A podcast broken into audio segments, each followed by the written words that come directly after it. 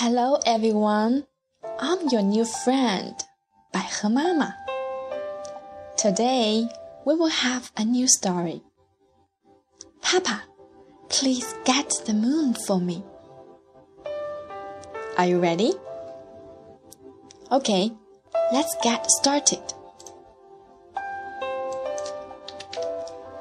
Papa, please get the moon for me. By Eric Carle.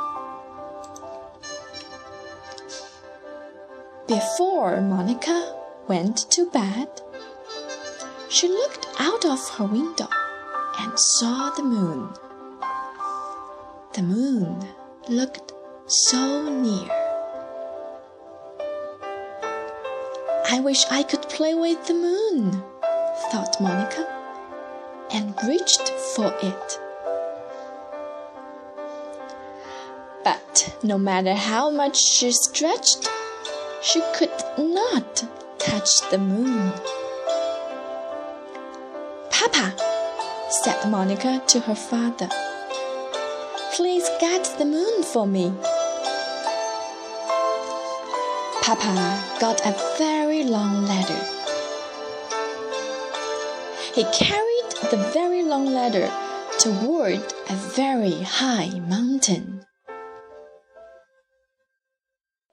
Then Papa put the very long ladder on top of the very high mountain. Up and up and up he climbed. Finally, Papa got to the moon. My daughter Monica would like to play with you. But you are much too big, said Papa. Every night I get a little smaller, said the moon. When I'm just the right size, you can take me with you.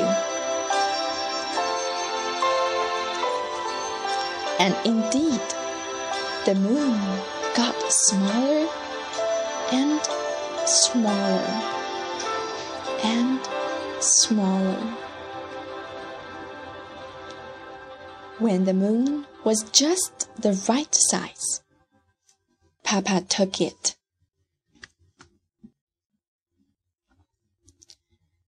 Down and down and down he climbed. Here, said Papa to Monica. I have the moon for you. Monica jumped and danced with the moon. She hugged the moon and threw it into the air. But the moon kept getting smaller and smaller and smaller. And finally, it disappeared altogether. Then, one night, Monica saw a thin silver of the moon reappear.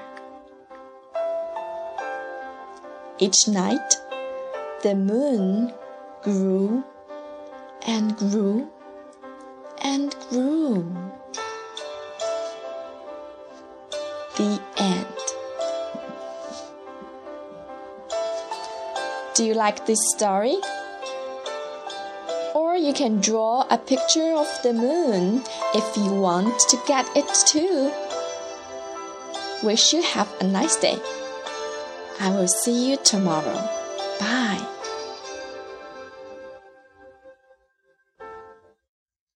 本期节目播放完毕，支持本电台，请在荔枝 FM 订阅收听。